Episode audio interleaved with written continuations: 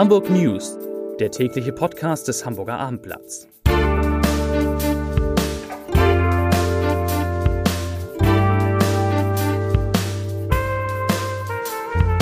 Herzlich willkommen, mein Name ist Bernd Röttger und ich freue mich auf drei liebe Kollegen hier heute im Podcaststudio. Es wird um drei spannende Fragen gehen. Ist die Elbphilharmonie Fluch oder Segen? Wie können Kreuzfahrtschiffe endlich sauberer werden? Und was hat Kevin Fehling, Hamburgs Drei-Sterne-Koch, Neues in der Hafen City vor? Aber erst einmal für Sie, für euch, wie immer, drei Nachrichten aus Hamburg. Die Nachricht Nummer eins: Der Branchenprimus Hansa Funktaxi 211 211 hat nach Abendblattinformationen die drei Hamburger Funkzentralen Autoruf, Taxi Hamburg 6 x 6 und das Taxi übernommen. Gemeinsam verfügen die vier Funkzentralen nun über mehr als 1400 Taxis. Vorher hatte Hansa Funktaxi rund 800 angeschlossene Fahrzeuge. Nachricht Nummer 2. Sensationserfolg für die Universität Hamburg. Die größte Hochschule der Hansestadt wird mit dem Titel einer Exzellenzuniversität ausgezeichnet. Das hat Bundesforschungsministerin Anja Karliczek, CDU, am Freitagnachmittag in Bonn verkündet. Die Nachricht Nummer 3.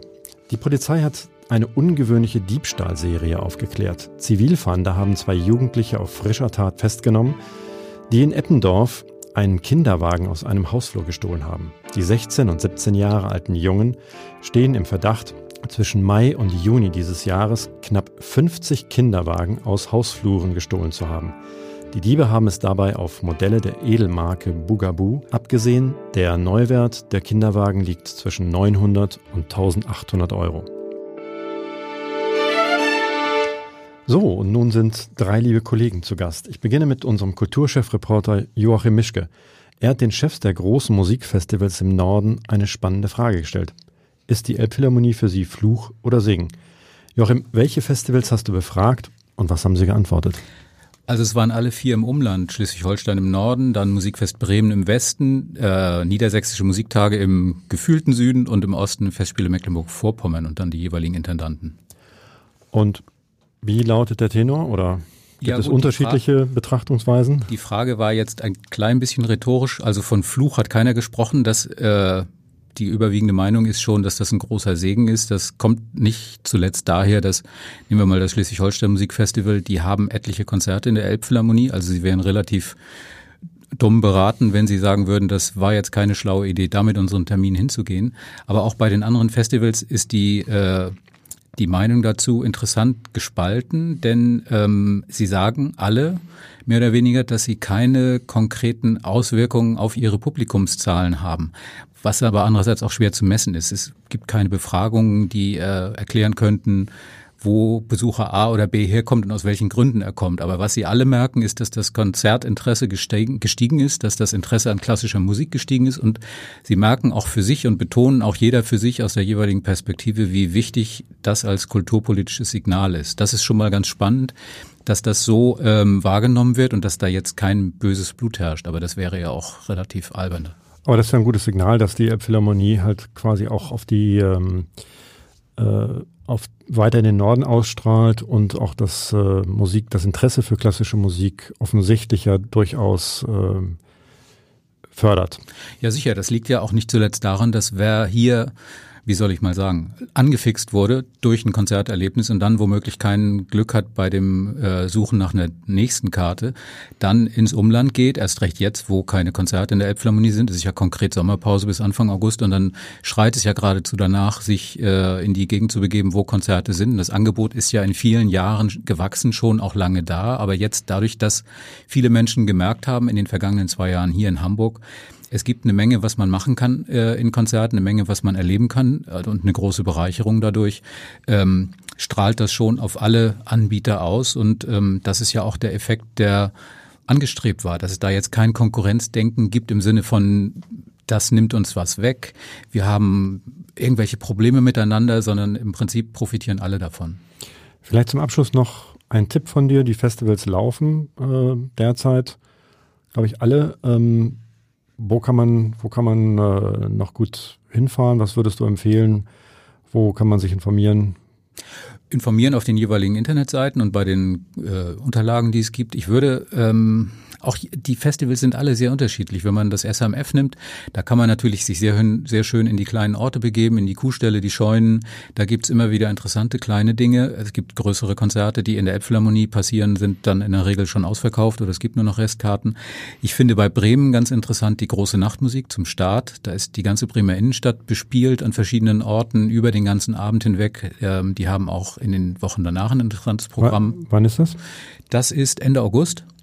Die niedersächsischen Musiktage fangen dann auch um den Dreh an. Da gibt es viel in der Region, viel kleinere Sachen und ähm, Festspiele Mecklenburg-Vorpommern ist so ein bisschen ja auch nach dem Modell äh, SHMF gestrickt. Da gibt es auch viel in kleinen Orten, in Kirchen, in Scheunen, in Gutshöfen. Da sind diese großen Konzerte in Ulrichshusen und in Redefien sehr beliebt. Aber man kann da auch wirklich interessante kleine Dinge in Hutzelscheunen irgendwo auf dem Acker finden. Also das lohnt sich auf jeden Fall, sich die Programme durchzuschauen und dann womöglich danach zu gehen, wo war ich noch nicht, welcher Ort klingt interessant, weil man ja dann auch in die Gegend kommt, die man vielleicht auch noch nicht vorher gekannt hat. Ja, das klingt auf jeden Fall sehr spannend. Vielen Dank, Junge. Gern geschehen. Ja. So, nun zu unserem Wirtschaftsredakteur Volker Meester. Volker, du hast einmal umfassend recherchiert und aufgeschrieben, was getan werden muss, damit Kreuzfahrtschiffe umweltschonender werden. Was muss geschehen? Zunächst mal äh, muss es äh, um den Antrieb gehen. Da gibt es durchaus auch äh, schon Entwicklungen, die hoffen lassen. Es gibt ein erstes Kreuzfahrtschiff, das mit äh, dem sogenannten LNG fährt. Das ist also ein verflüssigtes Erdgas. Das ist äh, von den äh, Emissionen her wesentlich äh, besser als das bisherige Schweröl, das benutzt mhm. wird, was ja im Grunde ein ja ein Abfallprodukt in den Raffinerien ist und mit einem sehr hohen Schwefelanteil sehr giftig ist. Das wäre so ein Ansatz. Ein weiterer Ansatz, der aber erstmal für kleinere Schiffe in Frage kommt, wäre Hybridantrieb. Wie muss man sich das vorstellen? Was, was, wie sieht da der Hybrid aus? Das sieht so aus, dass es zwar weiter äh, Dieselmotoren gibt, die aber gewissermaßen äh, nur als Generator wirken und äh, die eigentliche Schiffsschraube von Elektromotoren dann angetrieben wird. Über den Antrieb hinaus, der ja sicherlich der größte, äh, der größte Umwelt, Umweltfaktor ist, was kann man an, auf den, an den Kreuzfahrtschiffen noch verbessern? Da gibt es äh, sehr viele Ansatzpunkte. Zum einen äh, muss man sehen, dass Kreuzfahrtschiffe 40 Prozent der Zeit in Häfen verbringen. Und äh, auch da lassen sie in der Regel heute noch ihre Motoren weiterlaufen und äh, ja, mit äh, entsprechend negativen Folgen für die Luft im Umfeld so eines Hafens. Das also, kann man auch in Hamburg nachweisen. Thema Landstrom. Das Thema Landstrom, das wäre ein Ansatzpunkt. Da ist äh, Hamburg einer der Vorreiter. Es gibt hier so einen Anschluss schon, aber er wird noch viel zu wenig genutzt bisher. Ansonsten äh, gibt es natürlich äh, eine Müllthematik, äh, daran kann man arbeiten, wobei aber deutsche Reedereien offenbar da schon gar nicht so schlecht sind. Okay, also nochmal kurz zum, zum Thema Landstrom zurück so richtig durchsetzen wird sich das ja wahrscheinlich erst, wenn es wirklich nicht nur in einzelnen Häfen ist, sondern äh, es Standards gibt, die flächendeckend irgendwie auch in den, in den großen, zumindest in den großen Kreuzfahrthäfen äh, vorhanden sind und dann eigentlich auch obligatorisch werden, oder? Das ist richtig. Und dass das geht, sieht man in den USA und in Kanada, wo es schon äh, doch relativ viele Häfen gibt, äh, die damit ausgestattet sind. Und äh, auch in anderen Ländern gibt es Ansätze, das äh, verpflichtend zu machen. Aber bisher, äh, Stand heute, gibt es in Europa eben erst zwei Häfen, äh, die das für Kreuzfahrtschiffe überhaupt anbieten. Das wäre doch eigentlich mal eine schöne Aufgabe für die EU, das zumindest europaweit zu, zu vereinheitlichen. Wie umweltschädlich sind denn jetzt eigentlich Kreuzfahrten im Vergleich, wenn man es mal so sieht, zu einer Flugreise oder auch einer Autoreise? Und kann es eine wirklich umweltfreundliche Kreuzfahrt überhaupt geben? Wenn man äh, das mit dem Flug vergleicht und äh, auf eine Person umrechnet, dann ist zum Beispiel so eine elftägige Kreuzfahrt äh, genauso gut oder genauso schlecht wie ein Flug äh, mit dem äh, A380 von Hamburg nach Dubai.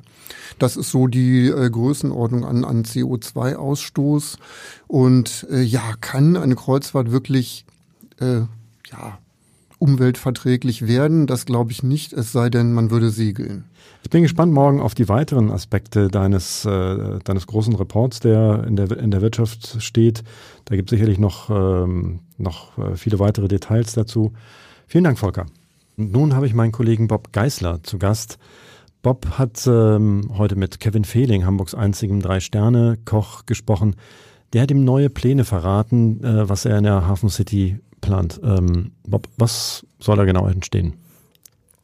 Ja, also mitten in der Hafen City im sogenannten Campus Tower ähm, plant Kevin Fehling eine neue Bar. The Table Bar soll das Ganze heißen und soll ähnlich exklusiv werden wie äh, das äh, Drei-Sterne-Restaurant, was äh, Herr Fehling ja schon äh, in der Hafen City führt. Ähm, Im 15. Stock angesiedelt, diese Bar. Ähm, 40 Plätze im Inneren, 30 außen auf einer großen Dachterrasse. Ähm, die Gäste werden einen hervorragenden Blick äh, über den Hafen und auch auf die Elbphilharmonie haben. Und wie muss ich mir das vorstellen? Was gibt es denn da Besonderes zu, ähm, zu trinken? Gibt es so Kleinig Kleinigkeiten, wie es halt, wie es sie in der Bar gibt? Hat er dazu etwas gesagt? Also es soll nicht nur etwas zu trinken geben, also nicht nur exklusive Cocktails dort, sondern auch äh, so eine Art Luxus äh, Street Food. Ähm, was er mir direkt gesagt hat, ist, dass er plant, besondere Arten von Hot Dogs anzubieten, also Mexican Hot Dogs zum Beispiel mit irgendwelchen besonderen äh, Gewürzen oder auch einen bayerischen Hot Dog, wie genau der dann auch immer aussehen wird. Das sind so die Details. Und wahrscheinlich besonders edle Cocktails oder ein ganz edles Bier, was auch immer. Also zu den Getränken hat er tatsächlich noch nicht so wahnsinnig viel verraten, aber es wird auf jeden Fall sehr eng verbunden, auch mit The Table. Es soll wohl einen Shuttle-Service geben zwischen äh, dem Restaurant und der Bar, sodass die Gäste möglichst schnell irgendwie hin und her oder dorthin wechseln können. Ähm, das sind die Pläne, die er jetzt im Moment hat. Ähm, Mietvertrag äh, ist gerade unterschrieben und jetzt äh, laufen die Endplanungen mit den Architekten. Und im April soll es eröffnet werden. Wir ähm, erwarten dann gespannt die, dieses neue Konzept einer Edelbar. Soll irgendwie Deutschlands beste Bar werden, so hat er das, hat er das angekündigt, oder? So hat er es zumindest in einem Podcast gesagt. Mir gegenüber hat er das jetzt so nicht gesagt, aber es ist sicherlich davon auszugehen, wenn einer der besten oder der beste Koch Deutschlands äh, eine Bar macht, dass die dann schon also nationales Top-Niveau, wenn nicht gar Weltniveau hat. Gut, vielen Dank, Bob. Wie immer zum Ende der Leserbrief des Tages von Henrik Alt aus Halstenbeck. Es geht um die Tariferhöhung beim HVV. Herr Alt schreibt, Hamburg will die Verkehrswende. Es werden mit Millionen Euros Straßenkreuzungen umgebaut und Ampelschaltung verändert, um Busse auf ihrer Strecke um eine Minute schneller zu machen. Um Hamburger zum Umsteigen aufs Rad zu bewegen, werden Suizidradwege gebaut. Damit der Diesel keine Hamburger vergiftet, werden zwei Straßen für Diesel gesperrt. 500 Meter weiter tuckern aber täglich Containerriesen mit Schwerölmotoren wo alleine einer am Tag in Hamburg mehr Abgase in die Luft bläst als alle in Hamburg angemeldeten Diesel zusammen. Hamburg hat einen rot-grünen Senat. Ich dachte eigentlich, dass man entsprechend auch eine soziale und umweltfreundliche Politik betreiben müsste. Stattdessen kommt aus dem Rathaus nichts weiter als Flickschusterei. Wenn man es wirklich ernst meint und weniger Autos in Hamburg haben möchte, muss man den ÖPNV erheblich vergünstigen. Nein, man muss ihn sogar kostenlos zur Verfügung stellen. Alles andere ist nur Augenwischerei und purer, scheinheiliger Aktionismus. Das sind deutliche Worte von Hendrik Alt. Mir bleibt nur eines zu sagen. Ich wünsche ein schönes Wochenende. Auf Wiederhören. Bis Montag.